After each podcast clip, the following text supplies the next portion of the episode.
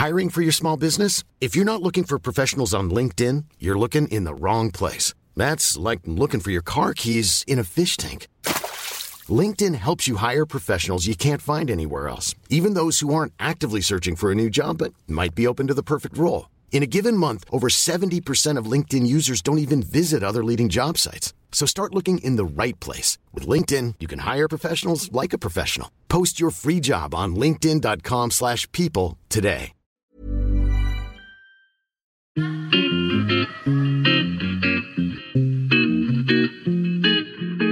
Salut les gars, je suis Anne-Laure Baratin et vous écoutez le podcast Genre de fille. Chaque semaine, je reçois une fille unique en son genre pour parler sans tabou de mission de vie, de galère, de déclic ou non, de féminin, de maternité ou pas, tout ça, tout ça. Par leur parcours, leur engagement et leur choix de vie, elles m'ont bluffé et j'ai à cœur de vous les faire découvrir. Je sais qu'elles vous inspireront. J'espère maintenant que leur parole vous permettra d'avancer, de choisir, de décider. Et maintenant, place à l'épisode du jour. Bonne écoute alors maintenant, c'est l'épisode bonus de cette semaine avec mon invitée Chloé Hermary, la fondatrice de Ada Tech School. Recoucou Chloé. Recoucou.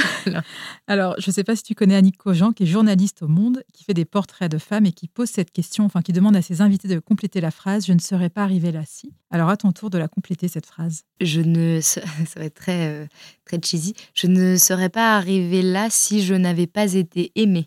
Oh, c'est trop mignon. J'ai jamais entendu. J'ai eu 80 invités et, et en même temps, oui, tu as raison. Bah, je pense que c'est un petit peu lié à la, ce que je crois aussi dans la pédagogie. Je pense qu'on on porte le regard sur soi que au début, les autres portent sur nous. Donc évidemment, nos parents, moi, ce qui a été mon cas, mais aussi, euh, bah, je pense aussi le corps professoral, etc. Alors peut-être qu'ils nous aiment pas vraiment, mais, euh, mais je pense que ce, ce regard d'amour et de confiance est hyper important pour développer ces projets. C'est quoi ta mission de vie? Ma mission de vie, bah, je pense que justement, c'est donner ce, ce regard euh, d'amour. Alors, je ne peux pas dire que je, je, je, bénis mes élèves chaque jour d'amour, je ne pense pas qu'ils le, diraient, mais, mais en tout cas, de leur offrir un environnement euh, pour elles et pour eux de développement de soi dans lequel ils se sentent euh, bien, dans lequel ils se sentent soutenus, dans lequel ils sentent qu'ils ont le pouvoir d'eux. Ça évoque un petit peu aussi mon premier projet autour de l'orientation, mais je pense que ce soit par la société ou par l'environnement dans lequel on a grandi, quand, et c'est très fascinant de regarder les petits-enfants et ce qu'ils disent au démarrage de leur vie, de leurs rêves, etc. Mais on se bâtit des, murailles de croyances limitantes en grandissant. Et je trouve que des gens qui vous disent euh, mais pourquoi pas, mais vas-y, euh, mais si tu peux le faire, etc. C'est euh, c'est vraiment des, des grands coups de poing dans cette, ces murailles-là. Et j'espère, j'ai envie, envie de le faire plus massivement pour plein de personnes pour leur projet, quel qu'il soit. Et c'est le rôle d'Ada. Qu'est-ce qui te met en colère ou peut t'agacer?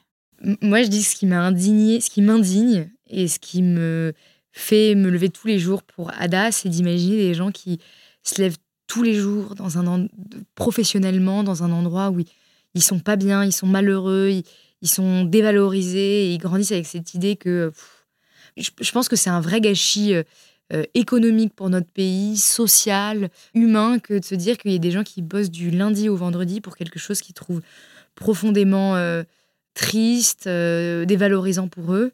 Et donc, j'ai envie de alors je, sais plus facile à dire qu'à faire, hein, de tous les secouer en disant mais si tu as le pouvoir de choisir, et donc du coup bah, c'est pour ça que l'idée de Ada c'est de dire non seulement tu as le pouvoir de choisir, mais je te propose de, de, trouver des, des leviers et des ressources pour que tu puisses rechoisir et reprendre le contrôle des choses. Est-ce qu'il y a une femme que tu aimerais entendre au micro de genre de fille? Oui, Alice Zaguri, qui est une des personnes qui m'a. J'étais au tout début de l'aventure Ada, et je, voilà, quand je parle des regards aimants, amour pour moi veut dire voilà, regard aussi euh, positif. Euh, Alice m'a dit euh, Tu vas tout déchirer. je pense que c'était la première personne qui m'a dit ça. Et, euh, vraiment, c'est fort, quelqu'un qui vous dit Tu vas tout déchirer. Parce que tu as fait la formation. tu n'as pas, pas, une formation C'était la formation Lyon, non C'est pas ça? Non, je ne l'ai pas faite. je l'ai pas faite, mais j'ai fait partie de, du réseau The Family ah à l'époque. Et Alice, c'est vraiment quelqu'un qui, donnait, enfin, qui donne beaucoup d'énergie. Et je pense que c'était la première qui m'a qui m'a dit que euh, il fallait juste que j'assume et que et que je le fasse quoi. Ça t'a porté en tout cas. Voilà. Et la question de la fin, quel genre de fille es-tu, Chloé? J'adore ça, c'est une très bonne question. Euh... en rapport avec le nom du podcast. Ouais. Non, j'aime beaucoup cette question parce que j'ai pensé pendant très longtemps que euh, j'étais pas le genre à réussite. le genre à, à réussir, à imposer le respect, etc. Comprendre derrière que j'étais trop fille. Euh, j'étais trop. D'ailleurs, on me l'a dit, hein. c'est quelque chose qu'on m'a dit un jour en, en, feedback de fin de stage. Euh, mon manager m'a dit si j'ai un conseil à te donner devant toute la boîte, sois un petit peu moins féminine parce que le monde professionnel est un monde d'hommes. Oui, dans lequel la spontanéité et puis il m'a parlé de mon rire euh, sonore que euh, c'était pas voilà, c'était, ça, ça, me porte ça me, ça me valoriserait pas quoi. Donc je pense que je suis le genre de fille. Tout ça en plus, on entend ton rire, c'est nickel. Euh, je pense que je suis maintenant le genre de fille qui spontanée. J'ai envie de dire euh, ce mot-là où j'ai j'ai envie de réussir en, en étant euh, moi-même et en montrant que on n'est pas obligé de de se polisser et de se normer pour pour imposer le respect. Ouais, pour être à sa place. Voilà. Merci beaucoup Chloé et puis longue vie à Datex School. Bravo. Merci.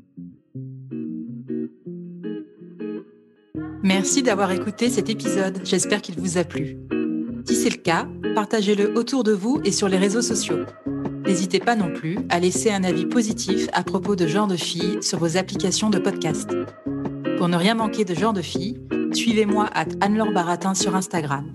Si vous avez des compliments, des critiques ou des réflexions, n'hésitez pas. Merci à Marvin Marchand pour la musique du générique. Bonne semaine et à très vite. Salut